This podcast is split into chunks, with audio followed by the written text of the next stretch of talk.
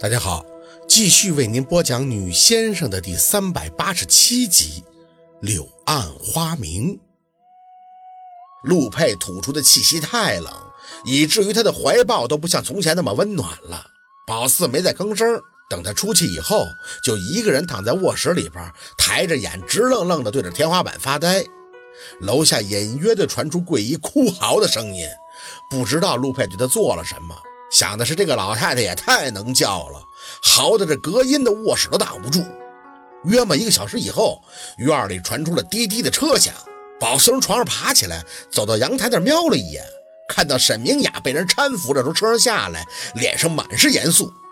还是好奇，打开自己卧室的门，光着脚就下到了二楼。在拐角的地方略一探头，就看到了会客厅处瘫坐在地上哭泣的桂姨。陆佩则背对着他这边，气息阴沉地坐在沙发上。沈明雅进门，除了许叔，无人开口。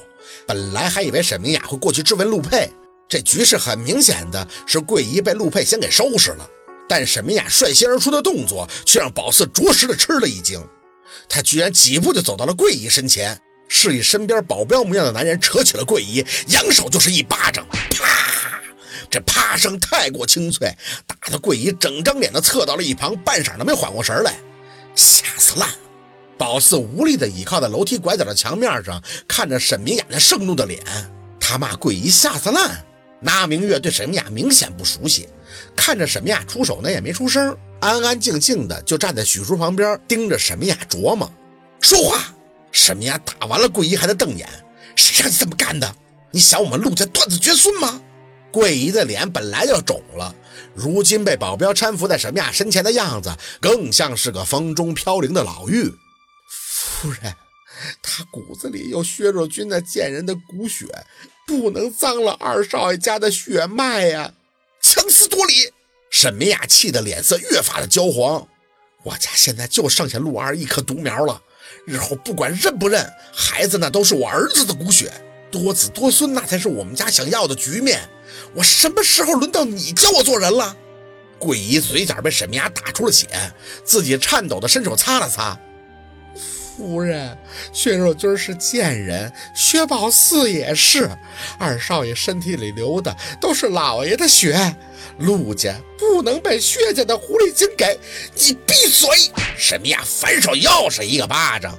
别以为我不知道你的心思。我叫你过来，是让你照看好我的儿子，别让他出问题，不是让你在这拿我沈家后人开玩笑的。小贵呀，我们是要往前走的，你别给我一直在原地踏步。我自己的儿子，我有打算，不需要你给我出主意。宝四深吸了口气，明白了，看来这桂姨啊，明显比沈明雅中那个陆之信的毒要深呀。沈明雅报复薛若君，不过是揣着那一份高高在上的自尊，玩累了也就过去了。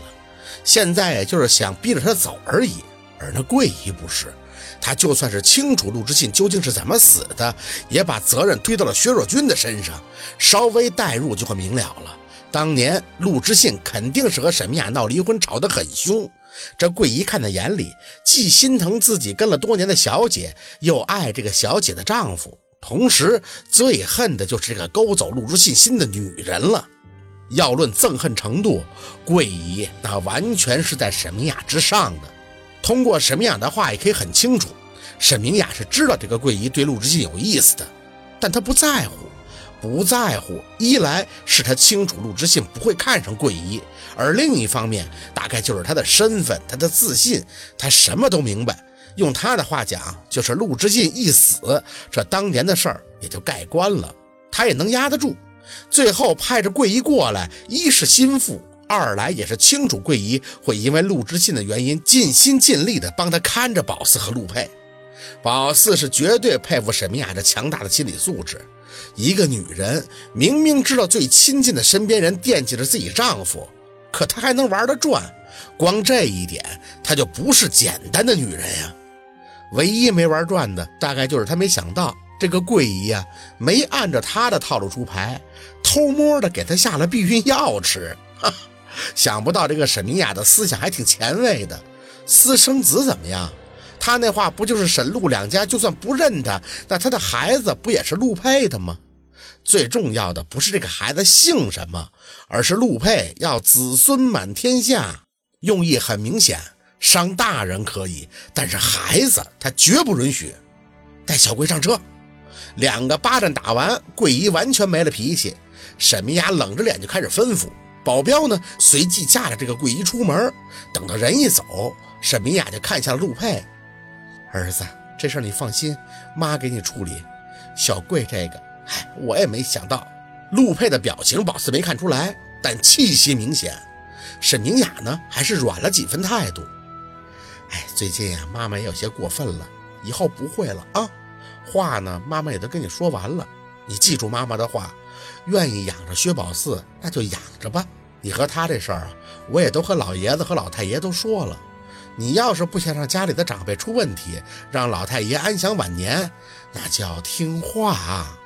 宝四听不下去了，扶着墙慢慢的上楼。回到卧室以后，嘴里对着墙壁嫣然一笑，不明白自己笑什么，就是觉得可悲呀。半个小时以后，手机铃响，拿起是沈明雅打来的。听到他进了院子，好像刚上车，这么近的距离，他还是通过电话跟他沟通。薛小姐的心理素质还真是强大呀！接通，沈明雅就张口来了一句。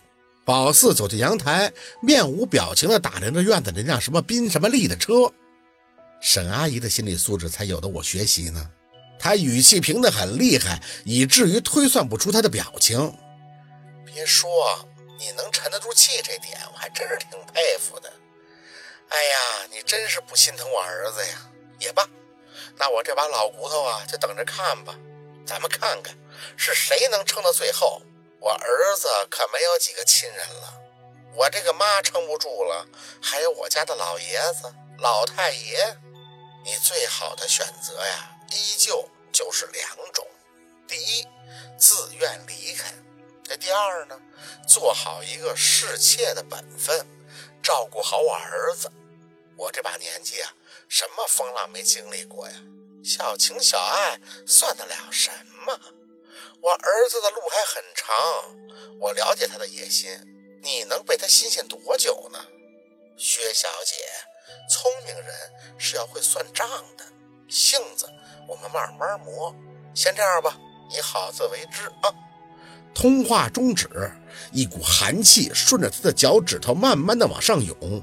宝四紧咬着牙关，生挺，侍妾，哼，太可笑了。